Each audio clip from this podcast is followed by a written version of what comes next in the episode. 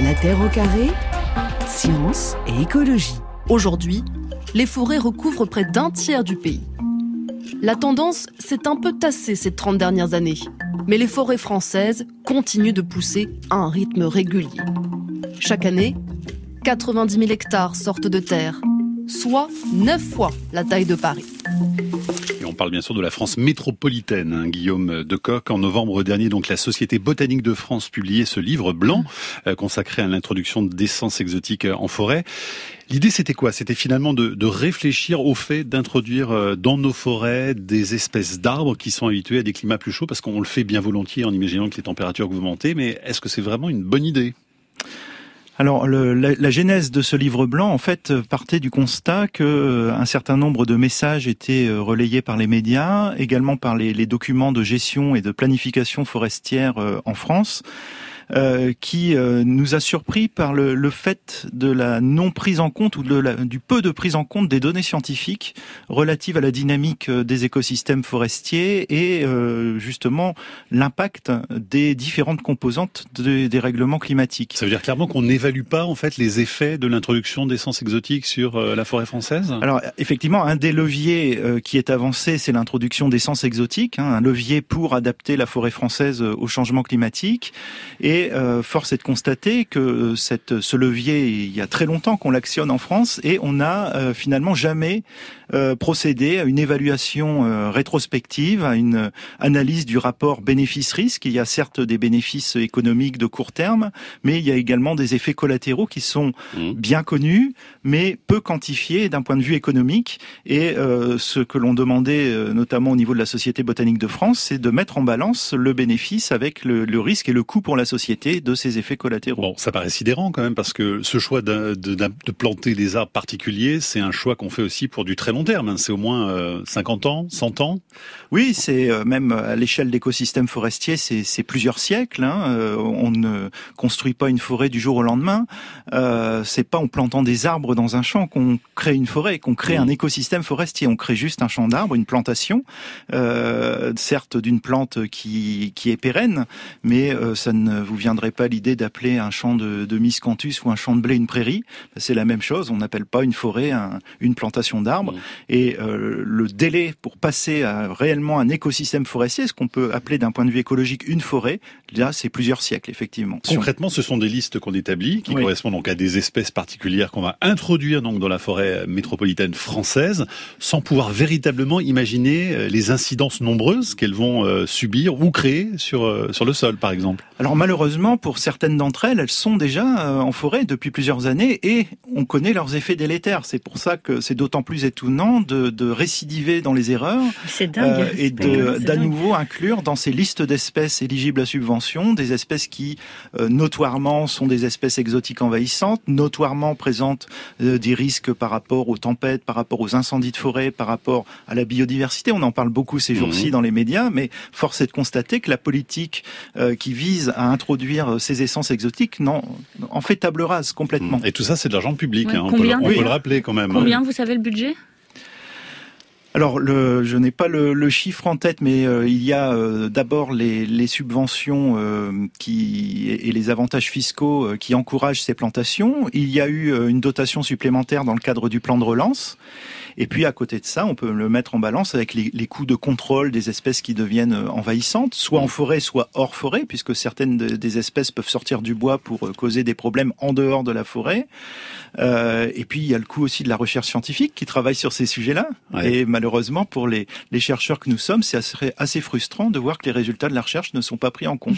Guillaume Decoq, il y a des enjeux évidemment très importants. Vous les décrivez dans, dans ce livre blanc. C'est évidemment ce qu'on appelle les services écosystémiques rendus justement par la forêt. Donc je le disais tout à l'heure, hein, c'est la préservation des sols, de l'eau, le captage évidemment du CO2. Mmh. C'est aussi le travail rendu parce que ça représente une grande surface boisée sur euh, lesquelles justement travaillent beaucoup de beaucoup de Français. Euh, donc il y a un enjeu très très fort et le changement climatique est déjà en train de bouleverser en fait tous ces services rendus. Hein. Tout à fait. Et, et ce qu'on ce qu'on oublie euh, facilement, c'est que tous tous ces services que vous citez, Mathieu, ils sont euh, interconnectés. C'est-à-dire, dès qu'on touche à l'un, euh, il va y avoir des répercussions sur les autres. Actuellement, euh, quand, on, quand on parcourt euh, les médias, le message est axé sur la captation, la, la séquestration du carbone. Mhm. Euh, mais on oublie que cette fonction-là ne sera pas assurée si, à côté de cela, d'autres fonctions sont altérées. Et y compris pour la fonction économique, la, la fonction de la forêt qui est de produire du bois d'œuvre, de produire des produits forestiers pour une filière bois qui en a besoin, eh bien, elle-même, cette filière est menacée si on ne prend pas en compte d'autres fonctions. On oppose souvent écologie et économie, ce qui est euh, une erreur complète en matière de gestion des écosystèmes forestiers. On a un message pour vous sur l'application France Inter de Pascal. On l'écoute. Bonjour, je suis administrateur de l'association des arracheurs bénévoles de plantes invasives en forêt de Fontainebleau. La forêt de Fontainebleau est très envahie par le phytolac, résigné d'Amérique qui vient des jardins, et puis euh, aussi le Prunus serotina, merisier tardif, qui colonise des parcelles entières de la forêt de Fontainebleau. Voilà, merci Pascal pour ce message. Guillaume de Coq, c'est un exemple justement que vous citez parce que beaucoup l'ignorent, mais la forêt de Fontainebleau a une longue histoire justement d'introduction d'espèces exotiques. Oui, tout à fait. C'est même euh, pour la France métropolitaine le, la première expérience d'introduction d'essences exotiques directement en forêt avec des pins maritimes qui ont été euh, plantés euh, sous le règne de François Ier. C'est aussi les premiers échecs malheureusement, car très peu d'une part ont survécu et surtout euh, en introduisant ces pins, on a introduit des insectes ravageurs qui se sont attaqués à d'autres essences et beaucoup d'espèces euh, exotiques d'insectes ravageurs ont été introduites à cette occasion. Desséchés par la chaleur, dans le nord-est de la France, ces épicéas sont les victimes du réchauffement climatique. Dans le Doubs, à cette altitude, quasiment tous les épicéas sont condamnés à court terme un déchirement pour les forestiers. Quand les arbres sont abattus et qu'ils sont arrivés à maturité, euh, c'est normal, quoi. C'est la vie de la forêt. Là, le problème, c'est que c'est des arbres très jeunes qui sont abattus. Ils n'ont pas du tout euh, vécu leur vie euh, d'arbre. Affaiblis par la sécheresse, ces résineux ont succombé aux attaques des scolites, ces insectes mangeurs de bois. Un phénomène ancien, mais qui s'accentue avec le réchauffement climatique. Reportage de France 2, c'était en décembre 2020. Guillaume Decoq, un exemple parmi tant d'autres, puisque c'est le sujet d'émission d'introduction d'une espèce exotique avec ses effets délétères tels que vous en parliez tout à l'heure. Alors, euh, dans le cas de l'épicéa, euh, c'est il faut nuancer le propos parce que l'épicéa est indigène en France, mais c'est une espèce de montagne de, qu'on va trouver à l'état sauvage, spontané euh, dans le massif vosgien, le massif jurassien ou alpin. mais par contre, on l'a planté massivement en plaine, donc à plus basse altitude. J'ai pas entendu l'altitude à laquelle était fait le, fait le reportage, mais pour de la monoculture justement? Pour de la monoculture et pour des besoins euh, urgents en bois euh, qui euh, euh résultent de l'après Première Guerre mondiale dans un mhm. premier temps où il a fallu reconstituer la forêt française, en particulier dans le Nord-Est où elle avait été considérablement détruite, puis au lendemain de la Seconde Guerre mondiale parce qu'elle avait été surexploitée et on a abondamment planté cette épicéa en plaine à l'époque, on n'avait pas toutes les connaissances qu'on a actuellement, donc on plantait un peu tout n'importe quoi, n'importe où, euh, enfin un peu n'importe quoi, n'importe où, pardon. Et euh, finalement, c'est encore ce qui pourrait euh, nous arriver aujourd'hui en introduisant là pour le coup de vraies espèces exotiques. Quoi qu'on fait quand même plus attention sur la concordance entre les conditions du sol et ce qu'on va planter. Agnès demande pour être bien sûr sur franceinter.fr, est-ce que vous parlez des nouvelles espèces qui sont plantées actuellement par l'ONF, l'Office national des forêts, en remplacement d'espèces qui meurent à cause du changement climatique? Elle voudrait être sûre. Alors, euh, je, parle de toutes les essences exotiques qui sont euh, préconisées, donc c'est-à-dire celles d'abord qu'on trouve dans euh, dans les documents qui sont issus de la loi d'avenir de l'agriculture et de la sylviculture, c'est-à-dire le, le, plan national forêt-bois et qui s'est décliné donc en région par les plans régionaux forêt-bois. Donc l'ONF peut prendre des espèces dans cette liste, mais elle utilise aussi d'autres essences exotiques qui ne sont pas sur cette liste euh, en particulier. Alors vous parlez de cette liste depuis tout à l'heure, vous parlez des préconisations. Qui fait ces préconisations Qui a fait cette liste, ce catalogue de euh, voilà les arbres que vous pouvez planter euh, sur sur la France métropolitaine? Alors la, la, liste, il y a une liste nationale euh, et chaque région a dû euh, sélectionner un certain nombre d'espèces. Alors cette liste, bah, elle vient des services du ministère de l'Agriculture, qui en particulier, je, je, ne peux pas donner de nom parce qu'on n'a pas trouvé les personnes qui étaient derrière l'origine de cette liste. On a beau eu enquêter On ne sait pas d'où elle vient, de quand elle date.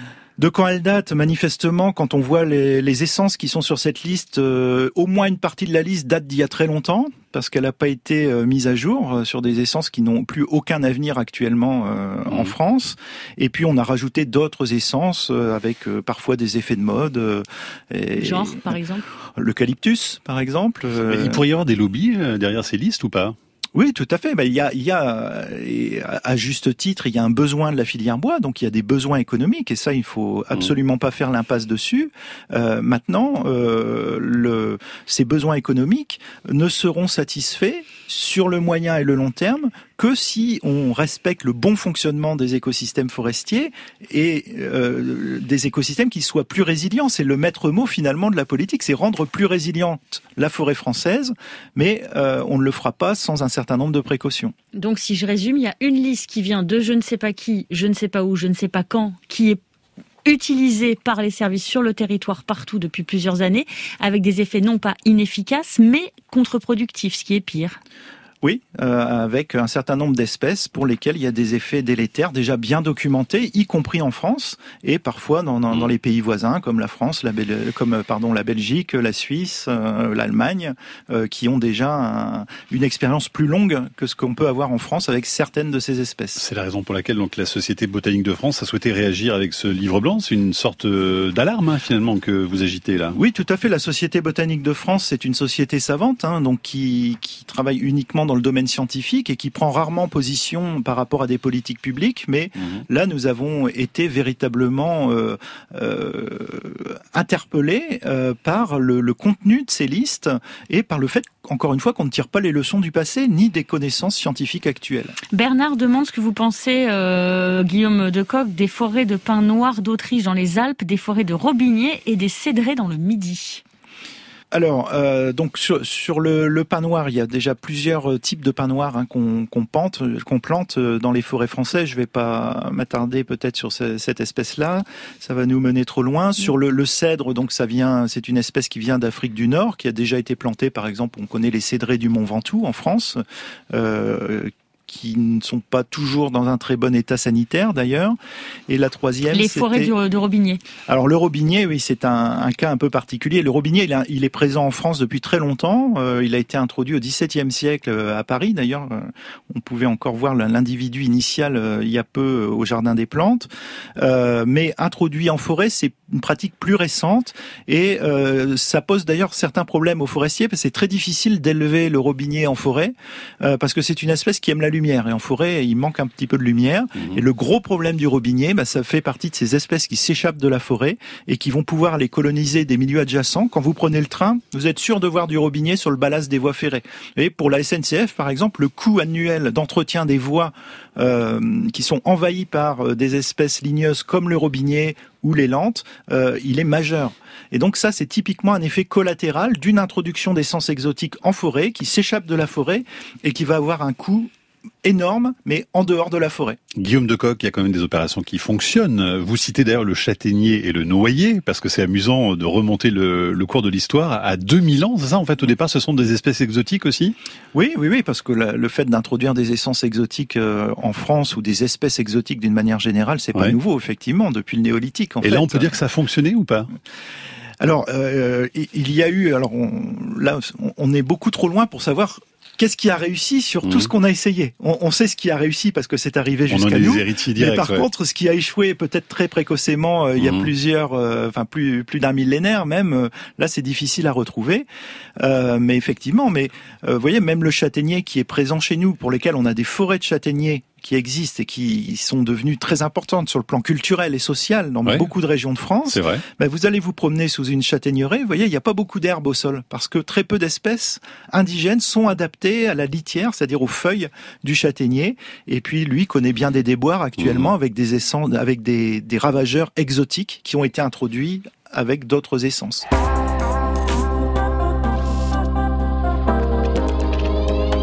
Guillaume Lecoq, qu'est-ce qu'on doit privilégier pour préparer notre forêt métropolitaine au changement climatique? On le disait, c'est un tiers quand même du territoire métropolitain, la forêt, donc c'est pas rien. Hein.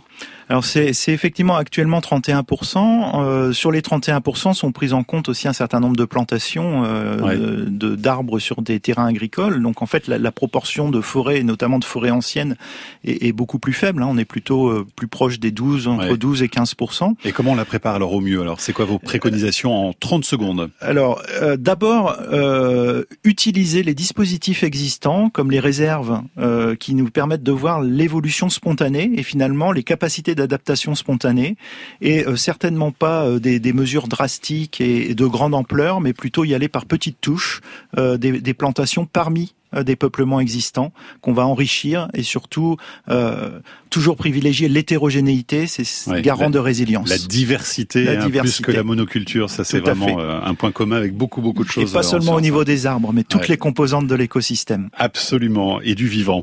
Merci beaucoup euh, Guillaume Lecoq. Ce livre blanc de la Société botanique de France euh, est sorti au mois de novembre. On peut se le procurer comment d'ailleurs? Alors, euh, il y a un téléchargement gratuit sur le site de la Société botanique de France. Et Chantal Le Montagnier a mis le lien sur la page de La Terre au carré. Merci beaucoup. La Terre au carré est un podcast France Inter.